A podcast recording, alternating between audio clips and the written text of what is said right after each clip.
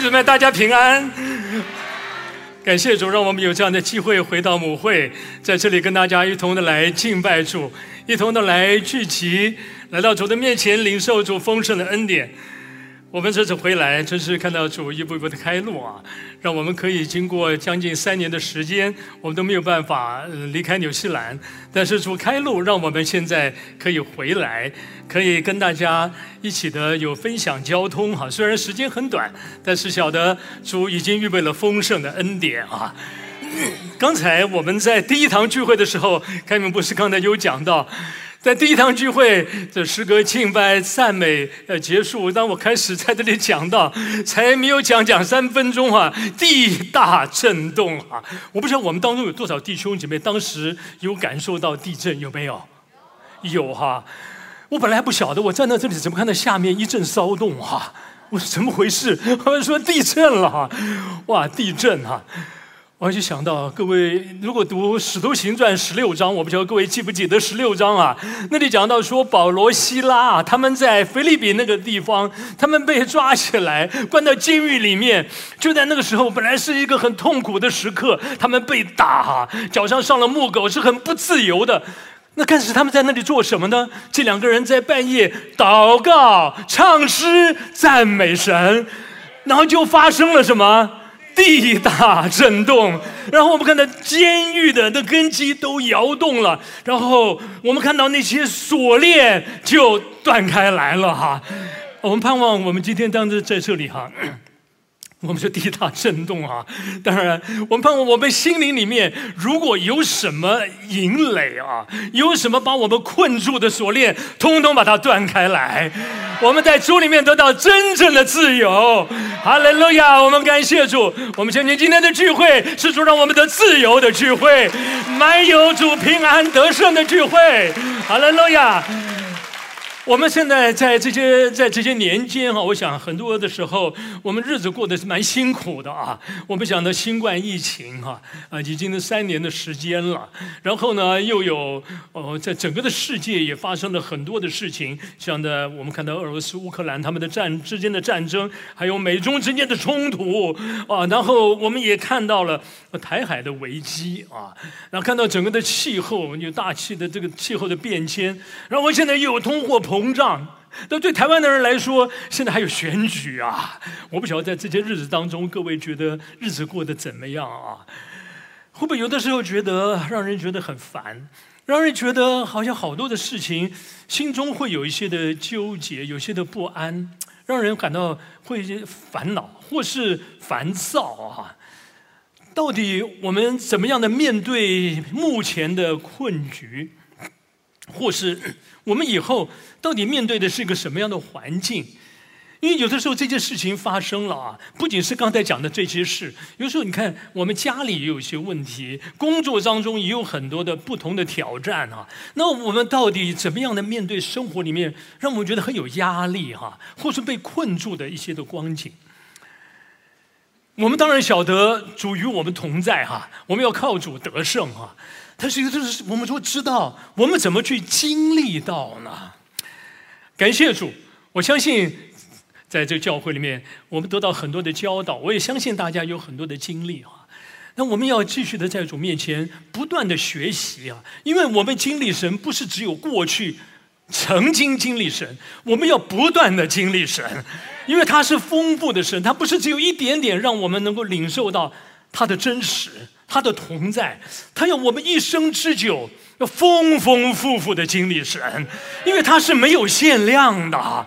我们不要被过去限制住，不要被现在的环境或者说我们看到的一些的一些的光景限制住了。好了，我们怎么样的可以不断的成长，不断的突破困境？今天我们盼望能够从圣经里面，从一个人的身上，从一个人物的身上，我们来学功课，能够成为一个。突破困境的人，这个人呢，在圣经创世纪里面，他是一个很有名的人。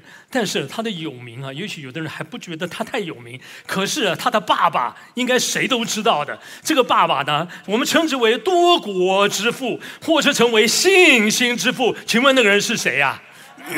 亚伯拉罕呢？大家都知道。那亚伯拉罕的儿子叫什么名字啊？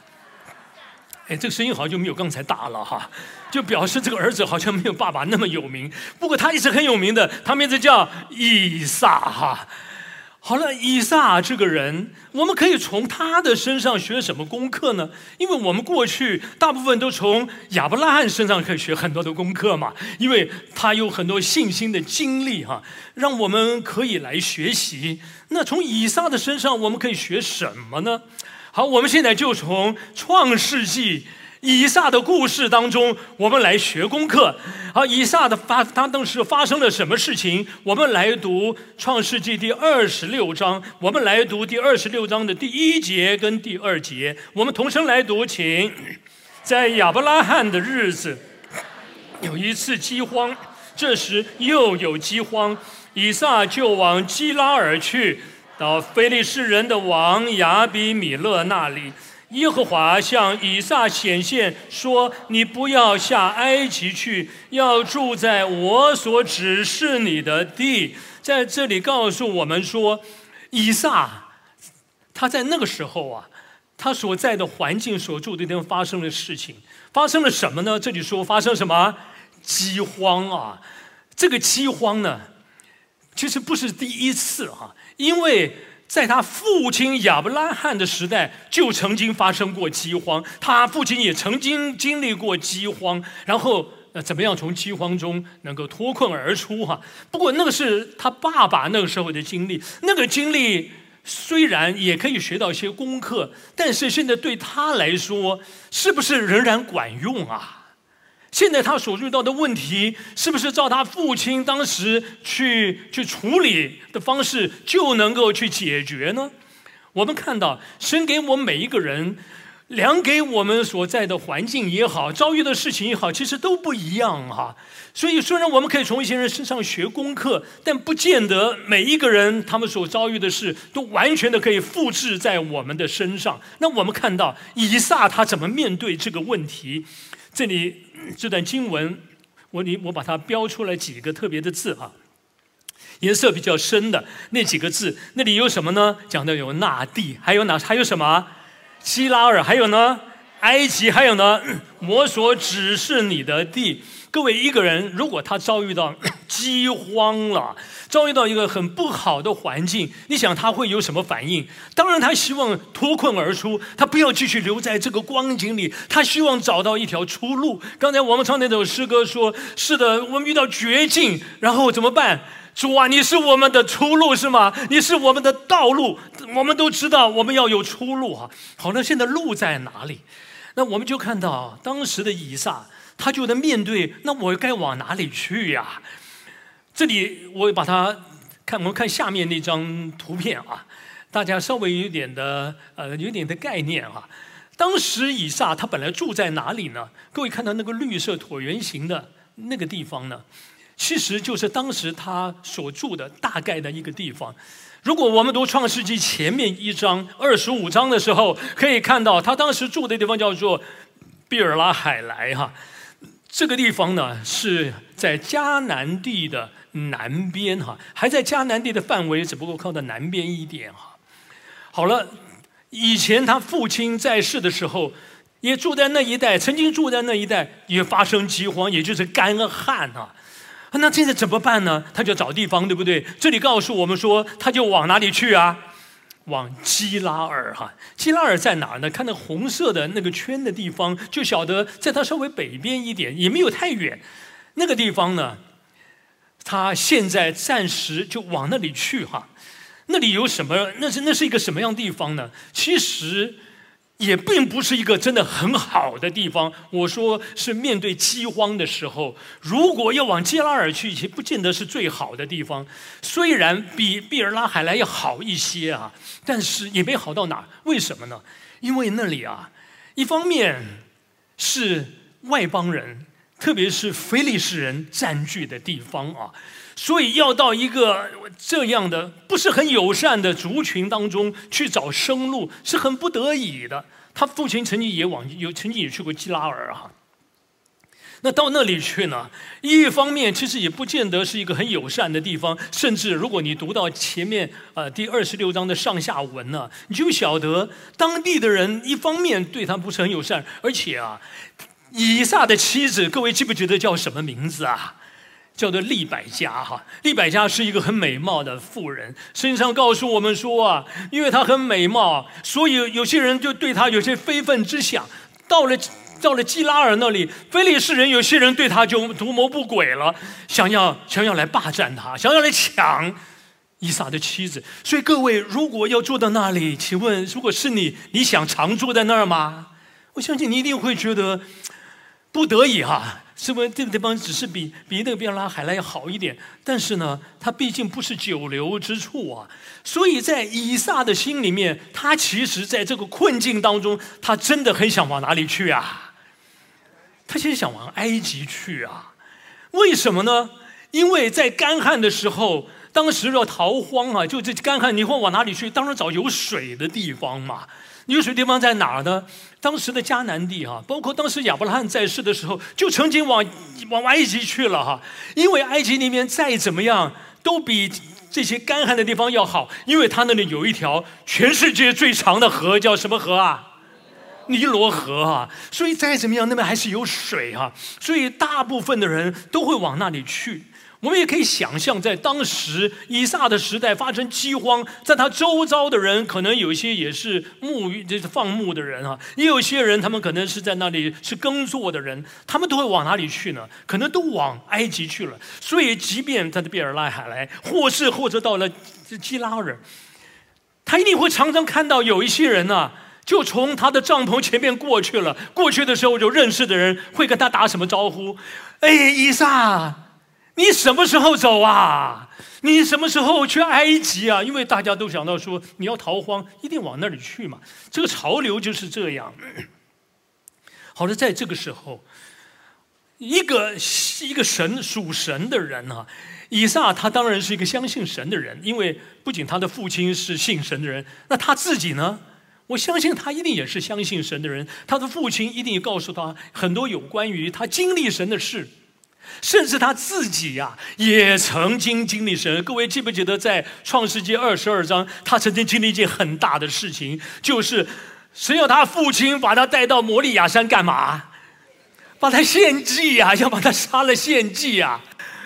所以他当时反正就他他很很乖，顺服他父亲，跟着走走走走走到摩利亚山，然后父亲把他捆绑起来，然后在祭坛上就要把他给给杀了献祭。就在这个时候，神拦阻了，对不对？然后说亚伯拉，你不可以动手杀他。那可是那个祭物现在怎么办？那都不杀他，那那拿什么献祭？然后就看到旁边有一只公羊拴在那里，这个是这个脚扣在那个灌木丛里头。神就为他预备了一只羊羔来代替他，能够成为一个祭物，对不对？所以他就经历到，哇，神是施恩的神，神是有预备的神。所以不仅他父亲经历到神是耶和华以勒，他自己经历过没有啊？经历过，可是在这个事情上面啊，他毕竟是一个比较被动，被动的跟着他父亲一起来经历，他自己没有直接来学一些功课，对不对哈？好了，这个亚伯拉罕的儿子，这个要承接亚伯拉罕祝福，因为神应许亚伯拉罕要给他很多的恩典祝福哈。那现在亚伯拉罕过世了，这个儿子要怎么去承接啊？那除非他也有够大的信心，他才承接得起来神托付给他的祝福或是产业。好了，现在他要怎么样的去能够把信心也锻炼起来，他也真实的经历神呢？好了，现在就在这个世上，他要来学习。在这一切困境当中，他要怎么去面对？他要怎么做抉择？在这些事情上面，要突破困境的时候，各位你我，我相信我们都可能有这种问题，有这种需要。当你遇到难题的时候，也许是你的家里夫妻的问题、婚姻问题、工作，或是侍奉任何的问题，你要怎么样的突破现在的困难？你要怎么样去有一个正确的决定，能够有一走一条正确的路？你当然你会有这些的选项啊。可是到底哪一个才是对的？哪一个是神喜悦的？好了，那各位，你在这件事情上你要怎么祷告？我相信我们都会把我们的、我们所知道的、我们所期望的，就向神祷告，然后求主给我们有答案，对不对？可是，跟我我们祷告的时候，会不会有一个现象，就是当然了，我们很自然的把期望告诉主的时候，意思就是这是你的方案嘛，就是你的想法，对不对？然后我们都告诉主，我希望这样那样。你心里面总有一个你最希望成就的那个答案，对不对？好了，你多么希望说主啊，愿你成就病得医治，家里的问题解决，还有好多的困难。然后主啊，求主开路。可是你开路的时候，好希望主你就开那一条路啊。以撒现在就面对这个，他现在要面对这个饥荒、这个难处的时候，他到底该往哪里去？这里告诉我们，刚才标出来的那几个词哈，深色的就表示那都是他的选项。可是弟兄姐妹刚才说，他其实最盼望神给他的答案是要他往哪里去？很想往埃及去嘛，因为那是我们用常识判断，或说是一般人他们会走的路，应该就是那条怎么看都觉得那是最好的。但是一个属神的人，各位，你相不相信神的道路高过你的道路？神的意念高过你的意念呐！我们想了好多，可是神的答案常常跟我想的就是不一样啊！因为这现在真的是不一样啊！那个不一样什么？神就跟他就跟他说，要他留在哪里啊？往我指示你的地去。请问，结果神指示他到他指示他到哪里去呀？好，我们现在来读下面的，他现在何去何从？哈，他怎么去经历神引导他走在正确的路上？我们现在来读第三到第五节，请你寄居在这地，与你同在。赐福给你，因为我要将这些地都赐给你和你的后裔。我必坚定我向你父亚伯拉罕所起的事，我要加增你的后裔，像天上的星那样多。又要将这些地都赐给你的后裔，并且地上万国必因你的后裔得福。我们就念到这里。请问神给他的这个应许，请问好不好啊？可是前提是你得留在哪里？你寄居在这地，因为他想要往埃及去。可是主却没有说：“好，你往埃及去，我赐福给你。”主说：“你寄居在这里。”请问他刚才一寄寄寄就走到哪去了？走到基拉尔。请问他想留在基拉尔吗？他其实不想哎。可是主却跟他说：“你寄居在这地。”然后跟他说：“如果你在这里，我必与你同在，我要赐福给你。”各位，这心中你可你会不会开始有一些的挣扎了？一方面主应许这么丰富，可是一方面呢，留在这里我怎么看都觉得不好啊。这时候你要选择，你要做什么选择？你要用你的感觉吗？你要用你的经验判断吗？你要用现在大家可以看得到的这个潮流来做你的判断嘛？这个时候你难免开始会有纠结，对不对？就这个是很不容易的。我们常常要做一些判断，想要说我想要顺服神，可是像这种难题，我们知道都要顺服神，可是有时候真的好难。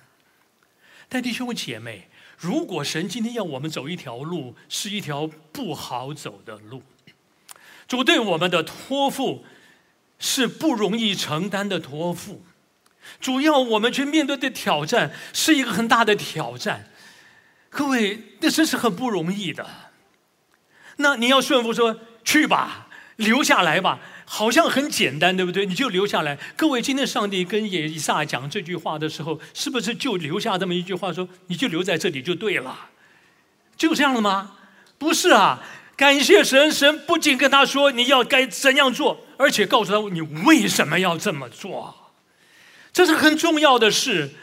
如果神今天要给我们有一条路要走，或是很艰难的挑战要我们承担，就不会不预备恩典，先留下恩典在那里。各位主不会让我们去承担，着我们苦哈哈的、很痛苦的背一个重担。哎呀，好可怜呐！我要顺服神，可不是的。主要我们去面对的挑战之前，要我们面对之前，他一定先把恩典预备好了，他一定先有应许承诺在我们的前面，他一定有前提在前面的。不仅是现在要以撒留在这个地方啊，主把应许告诉他说：“你留下来，我会赐给你这个恩典。”事实上。他对他的父亲就是这样。神对他的父亲亚伯拉罕，记不记得？神要他从加勒底的乌尔，从当时的老家出来到迦南地的时候，神要你亚伯拉罕出来的时候说：“你去到我要你去的地方。”当时亚伯拉罕他真不知道迦南地是什么样的地方，比起他原来住的那个很文明的加勒底的乌尔，或者说当时的文明的世界两河流域所在的地方，现在到一个陌生的地方，在一个相对不怎么样的地方，你要他怎么来？哎，你去，各位要让他去，多么的多么的忐忑，多么的多么的纠结，多么的不安呢？但是神却为他为亚伯拉罕先预备了恩典，然后告诉他说：“如果你去，我要赐给你大福，我要使你的后裔要成为多民多族。”要成为大族，要成为大国，甚至我要使你成为有大名的人。弟兄姐妹，如果有这个应许，亚伯拉罕要不要在乎啊？他就会想到说，如果是这样，你会你会开始衡量主的应许是这样。如果我不去，我就不可能经历到主。既然说，各位现在你还没看，没有看到，对不对？所以你要吃，你你你要真的就这么走的时候，你需要多大的信心？信心是你还没看见，可是你听见了，你已经知道有应许了。你要不相信？未见之事啊！你要去承接，那需要信心的。后来亚伯拉罕他就相信了，后来就开始经历啊。同样的，现在以撒。他还没有还没有经历到那个祝福，可是主却说：如果你真的愿意留在这里，你会经历到我所赐给你这个。你要不要相信？未见之事，弟兄姐妹，这就是功课哎，这个就是我们要学习的功课，是很不容易的。但是这个才是我们生命中真实的经历神哈。好了，好了，现在神如果要坚定我们的信心。他总是会用他的话语来坚定的，他的话语是真实的，他的应许是真实的。所有在圣经里面那些信心伟人，他们能够去继续走主的道路，是因为神常常有应许或者 promise 承诺他们。如果你愿意这样，我要赐下什么样的恩典，对不对？今天有太多这些的应许了，这点一定要记得。神如果让我们去承受任何的，不论是托付也好，把我们放到某一个很艰难的环境，让我们面对一些很艰难的生活当中的时候，你要晓得，如果主没有预备恩典，我也不会走到这里来呀。如果走到这里来，一定有要经历到的恩典。好了，我们就看到，那这个以撒他经历了，他就听到了神的话语，神把应许给他，然后他要怎么样的做抉择呢？我们看到以撒是怎么回应神对他的呼召，神对他说话，他是怎么回应的？我们现在来往下读第十二节到二十四节，请以撒在那地耕种，那一年有百倍的收成。耶和华赐福给他，他就昌大，日增月盛，成了大富户。他有羊群，有许多仆人。非利士人就嫉妒他。当我们看到这段经文的时候，请问以撒后来对神顺服了没有？他顺服了，所以才会有说以撒在哪里耕种啊？在那地，那地是哪里？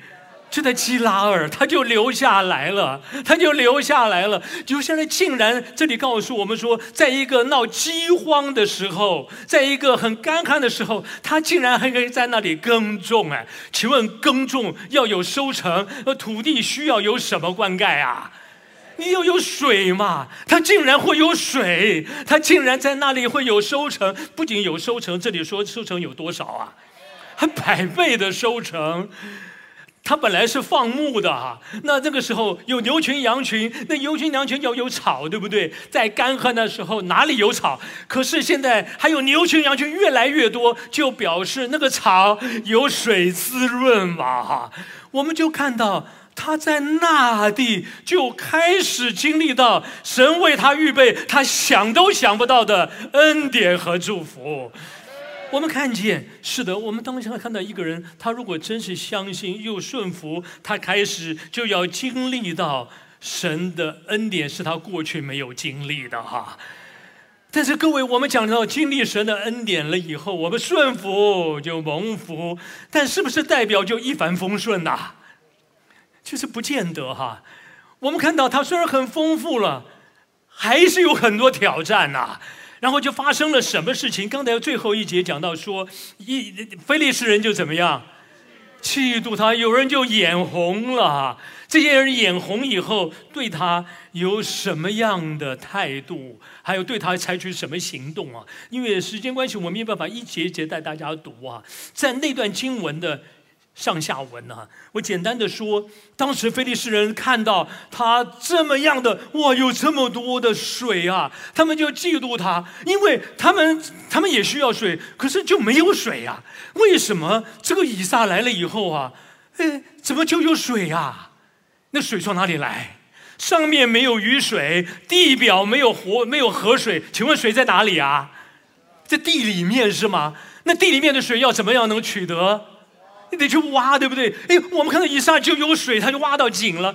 挖了井以后，那他们这些挖了半天挖不到的，他们就看到你怎么有？他们心中不服气、嫉妒啊，就来把他塞住啊！不仅塞住啊，而且还把他赶走。哎，赶走，赶到哪儿去呀？我们现在来读下面的第十七节，一起读，请。以撒就离开那里，在基拉尔谷支搭帐篷，住在那里。这里告诉我们，他真的遇到困难困难了哈。人们这样的，你好不容易，哎呀，在饥荒中开始有水了，哎，他开始又起来了，又昌盛了。各位，你希不希望维持下去？当然希望啊。可是现在，你看，见有人来塞你的活水，然后还要把你赶走，哇，你会不会觉得很灰心？你会不会觉得心里很难过？主啊，我不是顺服你，让我留在这里。我因为顺服你，以至于，哎呀，我可以继续的留在这里来经历你的恩典。可是怎么现在变成这样？难道主我听错了吗？难道你的恩典就是这个样吗？难道你让我故意，你让我在这里，让我遭遇到很多不顺？主，你是让我做什么？也许心里有的人开始抱怨了。主，我怎么会落到这个光景？我顺服的结果怎么会是这样？因此，心里会不会想着说，我还是离开这里，往哪里去？往埃及去吧。那很有理由啊！我不是没顺服，可是我顺服结果是这样，我就我还是走吧。啊，这回不，你不能怪我，因为我已经顺服过了。好了，以撒他是这样的，就因此就往埃及去，他就往埃及去了吗？没有哎，圣经告诉我们说他是离开了，因为人赶他走，他没有跟别人凭着血气在那里相争，说你赶我走，我就是不走，我要跟你拼了。他没有凭着血气在那里征战。我们今天也晓得说，是的，我们宁可让步，听凭主怒，我们愿意退到主这里来。是的，前面有这么多困难，嗯，这些困难。怎么办呢？把我们更加的 push 到，或说把我们推向神的宝座。我看主接下来你要怎么带领我？所以虽然他离开了那个基拉尔，可是他没有真的就到埃及去，往埃及去，他往基拉尔的哪里去了？这里说基拉尔哪里？基拉尔谷就差那么一个字哈，所以他还在基拉尔，只不过到谷里去了。请问弟兄姐妹，你喜欢在谷里吗？很多的时候，我们不喜欢呢，落到谷里，希望在一个比较高处的，或是比较平坦、比较好的地方。他会跑到谷里去，是什么？他不得已，好像他只有退让，退，他就退退退到谷里去了。是的，是很不得已。这个时候该怎么办？不是更艰难了吗？好，我们看到在谷里的人，他怎么办？我们一起来读下面十八到二十五节，请。当他父亲亚伯拉罕在世的之时所挖的水井，因非利士人在亚伯拉罕死后塞住了，以撒就重新挖出来。以撒的仆人在谷中挖井，便得了一口活水井。以撒的仆人又挖了一口井，以撒离开那里，又挖了一口井。以撒的仆人便在那里挖了一口井。这里哈，我把它这很长的一段经文，把它截录，把几个关。键字把它列出来，请问这里重复出现的是什么词啊？再说挖了一口井，是的，人家来逼逼迫他，人家来塞他的井，他就退，那就继续，那没有井水怎么办？他就继续挖井，对不对？挖了以后，人家就来抢他的井，他怎么办？他就继续在退，他就再继续挖，所以别人来逼迫他，别人来为难他，他就持续的，他就别不平的血气，他就来到上帝，你要帮助我吧。我们看到以撒，他就继续的挖井，别人挖了半天挖不到，哎，他怎么挖就可以挖到井啊？我们看到那个井还是有名字的，对不对？我们看到下面讲到说，他挖的井是什么？有埃瑟，有西提拿，有利和伯，有别什巴等等。这些井啊，其实都记就都在反映说，当时挖井的时候，每次挖井，有的人就跟他相争，有的人就跟他过不去，有的人就开始逼迫他。但是这些的事情发生以后，他没有因此就停在那里。我就在这口井里，我就是要跟你拼了，我就要维持这一口井。不。如果有人要抢，那我就继续退到主力。主，我相信你还是有恩典呐。他这个人人相信神还是有恩典，果真在这件事上是有给他新的恩典。所以的话，到到第三口井叫什么名字啊？叫利和伯。利和伯什么意思啊？宽阔的意思哈，挖到个地步，菲利士人看到说，这个人真的算了，别跟他为难了。你再怎么逼他，还是有办法，他还是可以挖到井。经历到说，这个人真是有神与他同在哈。等一下我们就会讲到，好弟兄姐妹，当我讲到这里，我们讲到都是以撒的故事。他想他在生命当中，在饥荒没有水的时候，上面没有雨水了，那河地表没有河河水了，那个水在哪里？他真是人家看不见，他当然自己也看不见，肉眼看不见。可是神让他留在这里的时候，他怎么有水？他就得相信主啊！天和地都是你的，都是你造的，哪里有水？你知道？你既然把我放在这里，主，我在这里，我做我能够做的。做的什么，我就挖，我可以去挖的。上帝就来恩待这个相信他的人，这个顺服他的人，这一个愿意跟着他，能够在神量给他的境界中经历他的人。今天我们的生命当中，虽然我们所处的环境在。在在在在这以撒的时代，虽然是一个不一样的自然环境，可是我们可能面对到的困难有类似的困难。刚才讲了这么多，我们所处的时代有这么多的世界的局势也好，国内政治也许是近处的，也许是远处的，这些有的时候真是叫我们觉得日子过得很累，觉得很枯干。有的时候我们觉得好绝望啊！我现在路到底在哪里？感谢主。今天我们是属神的人，我们是属神的人，是我们的神是以撒的神，是亚伯拉罕的神，他也是我们的神。他们所经历到的故事写在圣经里，各位不要以为那只是一个故事而已。不，这位神要这些的仆人使女把他们所经历到的事情写下来，是感动他们。你要把这个事写下来，要写给谁看呐？写给属神的儿女们看，书给是要给这个世上的人要来看见神是怎样的一位神。这些事情的发生不是只给他们，乃是要晓得说这些事情，我这位神在带领着他们。我这位神是以前习在、今在、永在的神。我是亚伯拉罕的神、以撒的神、雅各的神。我是约瑟的神，是大卫、摩西的神，也是你的神。好了，今天我们怎么经历这位神在我们生命中，让我们有水呀，让我们可以不枯干，让我们有路啊，让我们可以突破困境啊！各位，今天感谢主，因为我们怎么样成为属神的人？当我们接受耶稣基督做救主了以后，谁在我们里面呐？我们的主耶稣在我们里面，他在哪里？他怎么进来的？他借的谁进来的？借的圣灵进到我们里面。各位，有圣灵进来，那个圣灵有多大？没有限量的。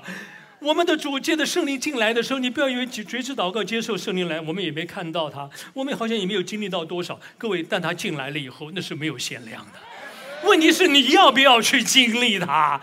你要去经历它，就像在他在在亚在以以撒的时代，地下这里有好丰沛的活水江河是水库在下面，是你没看到，可是下面有这些，你相不相信下面有水？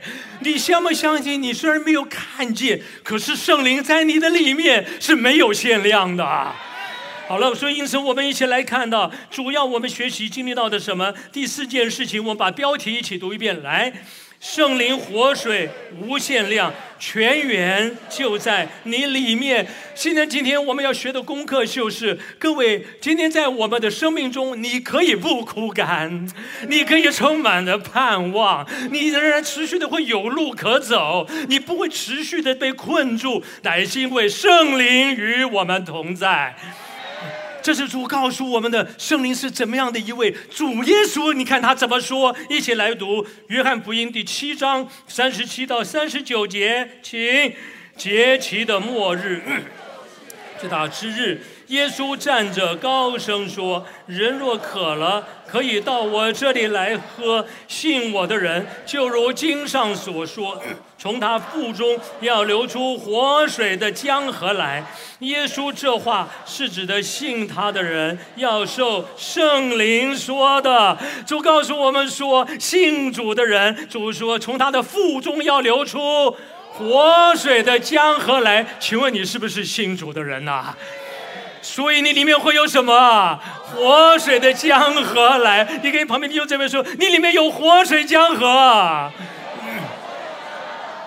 弟兄姊妹，你真的要晓得，那不是一点点，那是江河。好了，那指的是谁在我们里面？圣灵与我们同在哈。好了。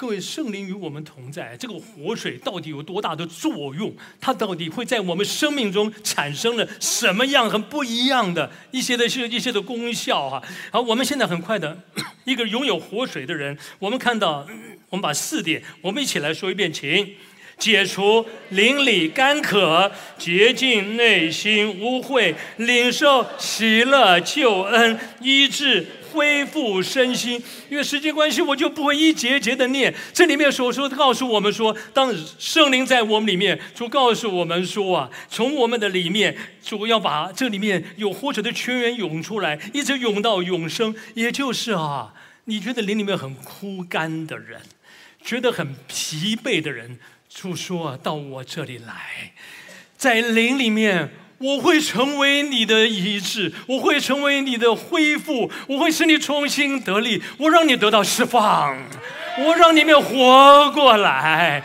是的，他真的在我们里面。问题是你要不要来？你要不要来这里支取？你要不要来这里挖掘？好了，我们看到是的，就我们看到以撒当时他怎么会领受到这一切的活水呢？他怎么样的可以持续的得到活水的供应呢？今天你我，我们说有圣灵在我们里面，你怎么样的可以去经历到呢？我们把第五点一起把标题说一遍来，活水也有塞住时，一挖再挖。不放弃，我们都有可能被困住哈，我们都有可能会灵里面觉得好像很很软弱啊，或是真的觉得有时候觉得好像很失望，就绝望了。就像当时以撒他发生事情的时候，当时发生的是，我们再来读一遍他当时的困境啊，那他是怎么样的面对困境，然后怎么出来？我们把这两处经文读一遍，十五节、十八节，请。当他父亲亚伯拉罕在世的日子，他父亲的仆人所挖的井，非利士人全都塞住填满了。十八节，当他父亲亚伯拉罕在世之日所挖的井。因非利士人在亚伯拉罕死后塞住了，以撒就重新挖出来，仍照他父亲所叫的，叫那些井的名字。这里告诉我们说，你看哈，他的挖井挖了以后，人家就塞住，对不对？那挖了又塞，然后人家就讨厌，人就给他就更过不去。好像的很多的时候，我好不容易起来了，好像又掉到谷里了。好不容易我们有盼望了，一盆冷水浇下来，又让我陷入到困境。有的人真的觉得，哎哎呀，这条路太难走了，我还是算了吧，去走往埃及，或说一般人用的方式去走那条路吧。可是我们看到以撒不是他，虽然经过一次一次人家把他塞住，一次一次的遇到困境，他却一次又一次的来挖活水井。好了，弟兄姐妹，今天你我呃挖生命的活水，你我要怎么挖呢？我们现在来把路加福音十一章八节跟十一节读一遍哈，来，因他情辞迫切的直求。照他所需用的给他十三节，你们虽然不好，尚且知道拿好东西给儿女，何况天父岂不更将圣灵给求他的人吗？这里告诉我们说，一个人能够领受天父说要赐下的圣灵，或说给他圣灵的恩典，请问要怎么去得着？你要怎么样？这里情辞迫切的直求，然后说。父要把好东西，把圣灵给什么人？求他的人。各位，今天我们说挖到活水是怎么挖？是透过祷告来挖。是的，我们相信主，主你不是应许了这么多，透过你启示的话语，你说你是这样的一位神，你是垂听祷告的神，你是与我们同在的神，这样的恩典好多好多的，你的承诺，你的应许，主。你不是这么说吗？我现在来到你面前，我已经尽了我一切的力了。我现在实在不知道我还能做什么。主，我向你祷告。弟兄姊妹，你要相信，当你在这样的没有路的时候，你努力到你不晓得该怎么做，但是你仍然要面对难处的时候，你就到主的面前来干嘛？来祷告。好了，我们看到祷告的结果是什么？当我们祈求主，让我们。得着，寻找，让我们寻见叩门，就给我们，他要为我们开门，因为他是信实的，他说话要算话。是的，他是这样的一位神，我们就看到结果是什么？以撒就经历到刚才所说的，对不对？他就在那地，他就在那里经历到。过去从来没有经历过的，而且各位要晓得哈，不要以为只有以撒或者亚伯拉罕那些人哦，他们才会经历。其实神盼望所有属他的儿女都能够经历这样的祝福，都能经历这样的恩典。所以你看啊，主他怎么说？我们很快的来读以赛亚书第五十一章，跟启示录一起读来。你们一切干渴的，进水来。没有银钱的也可以来，你们都来。圣灵和心腹都说来，听见的人也该说来，口渴的人也当来，愿意的人都可以白白取生命的水喝。这里告诉我们说，神要我们怎么样？来，什么人可以来？你口渴的，各位，你渴吗？如果你渴，你就该来。请问他是对特定的人，就像亚伯拉罕、以撒，是神特别拣选的那些人才可以来吗？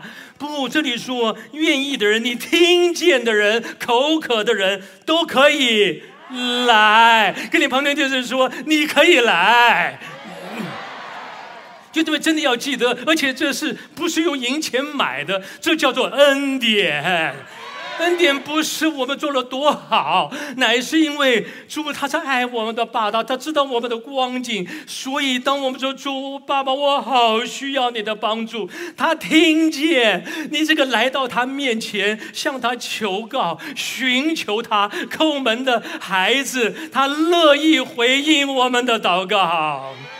所以我们看到，当亚以撒在这件事情上经历神的恩典了以后，以撒的生命，请问他的经历有没有提升起来？他的信心有没有提升起来？有。我们最后来读以撒的，你怎么知道他的信心跟以前不一样了？我们来读第二十六章的二十五节来。以撒就在那里筑了一座坛，求告耶和华的名，并且支搭帐篷。他的仆人便在那里挖了一口井。啊，二十八节，他们说：“我们明明的看见耶和华与你同在。”这一个人他所经历的，不仅他自己经历到，旁边的人都可以感受到啊。感受到神说：“你留在这里，我与你同在。”现在啊，周遭的人都看见说，明明的看见神与你同在。弟兄姊妹，在他当他真实的经历神，你看他在那里就筑了一座什么？筑一座坛那里干嘛？求告神的名，你就晓得他的信心跟以前不一样了。如果你读到这创世纪，你会看到。他的父亲曾经逐过好几次坛，对不对？哇！谁叫他到迦南地之后，让他在世界、在伯特利、在希伯伦、哦，在伯利亚山，他每一次在那个足坛，其实都代表什么？他代表对神有一个新的经历啊。以至于他足坛向神敬拜，他向神感谢主，你是又真又活的神，你是掌管这地的神，你是统管万有的神。每一次的足坛都让我们看见他对神的认识是不一样的，他的信心是不一样的。弟兄姐妹，以撒的信心一不一样了？不一样了，弟兄姐妹，在你生命中，你曾经足过几次坛呐？但我不说的看得见呐，我是说多少的时候，你向神敬拜说：“主，我知道你是真实的，你是垂听祷告的，你是与我同在的。”这一些的经历都成为你信心的里程碑。一层又一层，一次又一次，他的信心开始锻炼起来。以撒的信心锻炼起来以后，他开始真的成为他的神，就不再只是以亚亚伯拉罕的神了。他的神是什么神？以撒的神，他就因此可以承接他父亲神托付给他说，将来你的后裔要得福，他就是他的后裔，对不对？他可不可以？可不可以承接啦？他就开始承接的起来耶，弟兄姐妹，你盼不盼望神赐给你我承接他的儿女要得到的祝福？他要不你要不要承接？你的信心要不要被锻炼？所以一切的难处，你觉得那是倒霉的事吗？还是一个经历神的机会？这是一个经历神的机会，神能够化咒诅为祝福，让我们的心情提升起来。那个活水的江河，在你的难处当中，你去经历，你会发现你生命里面的井水一个一个打开来。每一个的难处里面，是有活水经历、活水源头释放出来的机会。哈利路亚！弟兄姊妹，我们前来宣告。我们盼望，我们把这几件事情，我们今天的信息，我们彼此勉励。我们把这五件事情，我们一同起立，我们来宣告。是的，我们来学功课，一起说：相信主应许，圣灵活水无限量，泉源就在你里面，活水也有塞住时，一挖再挖，不放弃。我应主呼唤，恩典活水够你用，生命有经历，信心就会有长进。阿门。哈利路亚，弟兄姐妹，让我们成为你们里面有活水的人，让我们不论走到哪里，那边的饥荒会为我们改变。有些人他们的生命就觉得很痛苦，可是你到他们的身边，你为他们祷告，他们里面要活过来。一个有活水的人，饥荒不能困住他；但是没有活水的人，到有水的地方，他还是觉得渴。我们今天在主里面，我们要成为拥有活水，而且是涌出活水的人。好嘞，我们现在同声开口，我们一起祷告，求主帮助我们里面的活水江河再一次的打开来，涌出来。我们一起来祷告。收听我们的 Podcast，想认识耶稣吗？或是想更多了解教会？欢迎您上网搜寻新店行道会，或输入 topchurch.net，您将会获得所有关于我们的最新资讯。期待再次与您相遇。